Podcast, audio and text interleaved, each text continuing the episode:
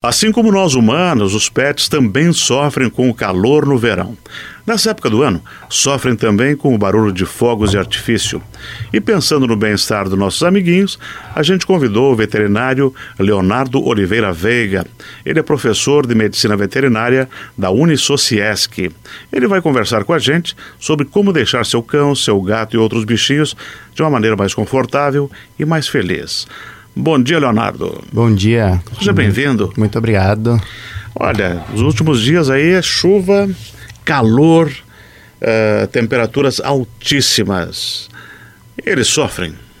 Sim. Uh, na verdade, os animais sofrem também, uh, tanto com as mudanças de temperatura, quanto também com uh, temperaturas muito altas, uhum. né? Então a gente, uh, nós como tutores desses animais, nós temos que dar um dar um, um refresco para esses uhum. animais, né? E realmente ajudar eles a passar por toda essa essa mudança de temperatura. Né? Eles têm alguma autorregulação de temperatura? Sim, os cães Mas principalmente. Até certo limite, né? É, os cães principalmente eles fazem a, a, a regulação deles através da respiração, uhum. né? Tanto que se você, por exemplo pegar um, um, cão e colocar ele num, num ambiente quente, o que, que ele começa a fazer? Ele começa a arfar, ah. né? Então eles trocam a, a temperatura pela respiração, tá?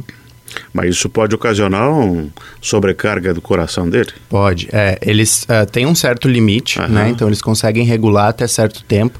Mas alguns cães, por exemplo, que a gente. Uh, acaba falando os braxcefálicos, né, que são os bulldogs, os pugs, eles têm um pouquinho mais de dificuldade para fazer isso, né, por causa até da anatomia do, do próprio sistema respiratório deles. Então eles não conseguem fazer tão bem essa troca respiratória. Então são animais que a gente tem que cuidar mais ainda com a questão da temperatura. Quando dá altas temperaturas pelo mundo, a gente ouve no noticiário que é, principalmente alguns idosos morreram em função da alta temperatura.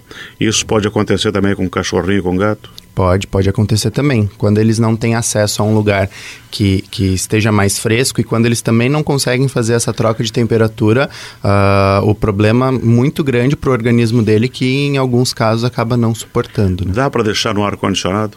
Dá, dá uhum. para deixar sim. Geralmente é um dos conselhos que a gente dá para deixar no ar condicionado. E hoje em dia a gente tem uns tapetes que, que refrescam ah, também. Perfeito, então perfeito, isso ajuda perfeito. bastante os animais na hora uh, desse calor mais intenso, né? Então você deixa o tapete, ele vai lá e, e, ele deita nesse tapete que é mais gelado. Nós usamos calçados, chinelo e coisa e tal. Eles não têm isso. Não. Pode haver queimadura das, das patinhas? Sim, uh, pode haver, mas uh, também a gente não recomenda que use uh, qualquer tipo de sapato no, nos animais. Tá? Tira a sensibilidade dele. Isso, aham. E uhum. torna o caminhar um pouco mais difícil, tá? A gente pode até exacerbar algumas uh, lesões que a gente tem em articulação e em músculo, tá? O que, que a gente recomenda é, sempre que for passear, passear nos horários mais frescos. Igual aquelas recomendações quando a gente vai pra praia. Exatamente, né? é. Então, passear ali até no máximo 9 horas, 10 horas da manhã e depois das 18, 19 horas, tá? Evitar os períodos ali do meio-dia, os períodos mais quentes da tarde, para a gente evitar queimaduras e evitar a sobrecarga também da o temperatura. Que vale gente também, né? Nada de correr, Sim. andar no sol entre 10 da manhã e Com certeza. 2 da tarde, né? Verdade. Porque eles também vão sofrer. E quanto à alimentação, no verão a gente é mais frugal, mais, mais verdura para não Uh, se empanturrar tanto como no inverno, que tu precisa mais energia e come mais, né? Uhum. E no verão, a gente muda a ração, muda a alimentação? Na verdade, a ração não tá? O que a gente pode fazer é acrescentar algumas coisas, uhum. tá? A gente Porque eles também se desidratam, né? Sim. imagino eu. Sim, uhum, também desidratam, é. da, mesma, da mesma forma que os humanos. O que a gente pode fazer, é que é utilizado até em alguns zoológicos aí pelo, pelo mundo, eles congelam algumas frutas hum. e oferecem congelado, então isso já vai ajudar a refrescar. Faz um picolé. É, uhum. só tem que cuidar, claro, do, com aquelas frutas que não são indicadas para cães, por exemplo, abacate, uva, uh, essas frutas mais ácidas, né? A gente hum. acaba não recomendando que os animais uh, ingiram essas, essas frutas. Eu tinha meus cachorros, eles gostavam de acerola, goiaba, banana, uhum. isso aí tudo eles comiam. É, não, banana, maçã, eles adoram. É, tinha que dar na mão, né? Uhum. Na boca pro, pro, pro sujeito. É, o que, que a gente não deve fazer, não deve dar de comida para eles? Então, tem alguns alimentos, né? Como eu já citei, uh, evitar frutas Coisa ácidas. cítrica nem pensar, né? Isso, aham. Uh -huh. uh, o abacate também não é recomendado. Chocolate todo mundo acredito que já saiba que não é recomendado. Feijão também não, né? Também não. Uh, nós temos a macadâmia, alho, cebola, então todas essas é, é, esses alimentos não são recomendados para os cães. Uhum. E a gente vai passear no final de semana, ou vai de férias e aí leva o nosso amiguinho junto. Uhum. Qual é a recomendação uh, para ir num carro? Se, se ele não está acostumado, ele pode vomitar, pode ter diarreia, pode, a Sim. parte psicológica dele também né, pode ser afetada. Ah, não uhum. quero entrar nesse carro, também. não gostei, uhum. me tire daqui. É algo diferente para é. eles, né? É algo diferente. O que a gente sempre recomenda é que, uh, óbvio, vá né, com o ar condicionado ligado, tá? Para ter uma boa circulação de ar. E se por um acaso o, o animal uh, sente alguma ânsia de vômito, a gente tem algumas medicações que o médico veterinário pode prescrever. Antes da viagem. E, né? Antes da viagem, uhum. uhum, para a gente até evitar qualquer tipo de, de vômito que o animal tenha. Uhum. E assim, tem doenças comuns que podem ocorrer. O cachorro tem hipertensão, o gato tem hipertensão? Tem, tem hipertensão sim.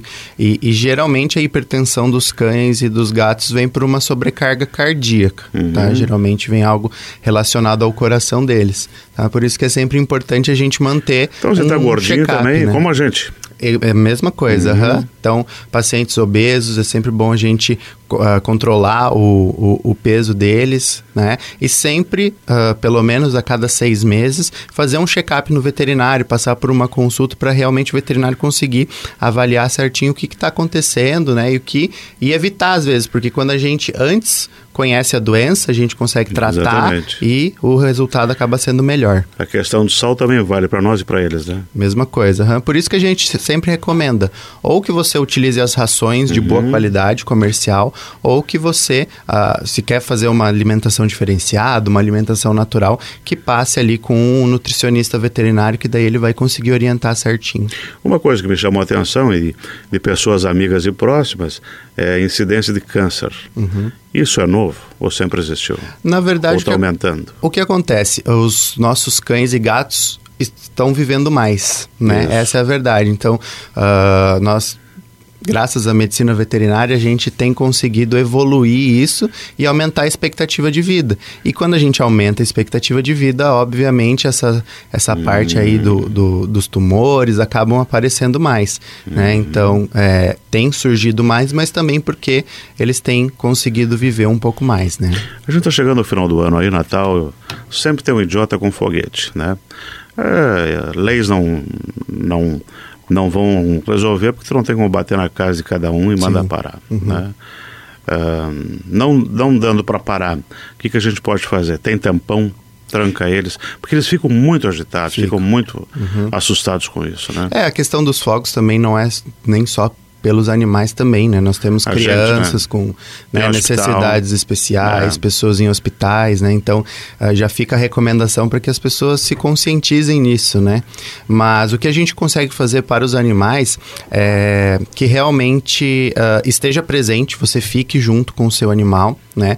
Você consegue colocar, às vezes, abafar o som com algum algodão, né, no, no ouvido, tá? Mas o mais importante é que você esteja junto e tente acalmar né, o seu animal. Né? Eu não recomendo que dê nenhum tipo de medicação, a não ser aqueles as medicações uh, florais, algo que acalme mais natural. Nada tá? químico. Na, nada químico, uhum. porque realmente, uh, se você não tem o acompanhamento de um veterinário, às vezes pode dar alguma reação que você não vai pode conseguir entender. Exatamente. e aí tem até uma, é bom comentar isso, tem até algumas pessoas que usam uma uma marca de tranquilizantes, uhum. né, em gotas.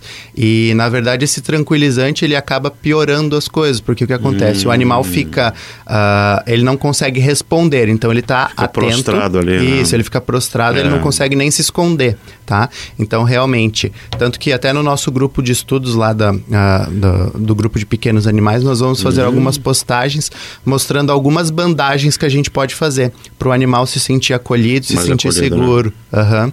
É, eu acho que sentar com eles e fazer companhia é uma, Sim, é, é uma boa, né? É verdade. Uhum.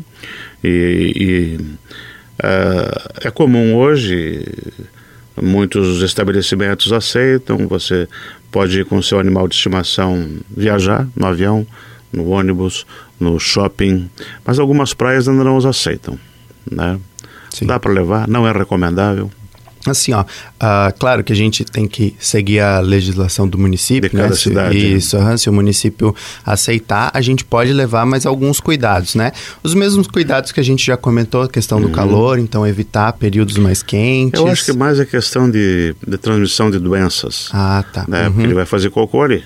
Sim, né? Vai sim. fazer xixi ali. Uhum. Ele, se o, geralmente, quem o cachorro e gato cuidado não, não tem uhum. uh, bactéria, sei lá o que, né? Sim.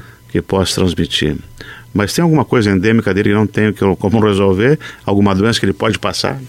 Assim, ó, para o ser humano é bem mais difícil, Uhum. tá? Ter alguma doença assim que ah, vai contaminar, né? Mas por via das dúvidas, ah, você vermifuga o teu animal, mantém as vacinações, né? E isso realmente vai ajudar. Né? Tem algumas doenças que são mais difíceis, por exemplo, a leptospirose pode ser uma zoonose, a giardia pode ser uma zoonose. A lepto, né? que é de rato, pode pegar no, no bichinho? Pode também. É? Uhum. Inclusive, as vacinas comerciais que nós temos Hum. têm cepas para a leptospirose, para a gente evitar essa doença, né? Então, são algumas, algumas doenças aí que podem acontecer, mas assim, é, são raras, são Uhum. raras mesmo. Na verdade, um, uma preocupação que a gente tem bastante é entre a espécie, né? Então, é, deles pegarem doenças lá na praia que Agora, por falar em doença, uma eles. coisa que quando eu era criança eu via muito, cachorro sarnento. Uhum. Né?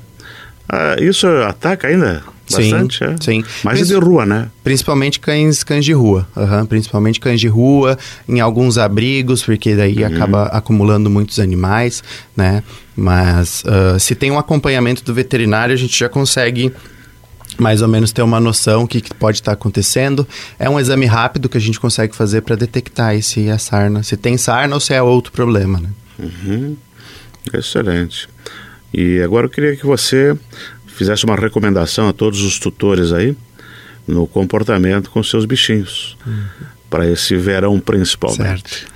Então tá. A recomendação é que realmente ah, você faça o acompanhamento, né? Lembrando que ah, os tutores são responsáveis pela saúde dos seus animais, né? Então, controle de peso, vacinação, vermifugação, tudo isso é nossa responsabilidade, né? Infelizmente ainda eles não sabem ir no, no, no veterinário sozinho e pedir um vermífugo, né? Então nós que somos responsáveis por isso, passem por ah, consultem o veterinário que vocês ah, se sintam à vontade, né? Um veterinário de confiança e ele vai conseguir instruir melhor todas as, ah, as dúvidas que você tenha e vai conseguir cuidar bem do seu animalzinho.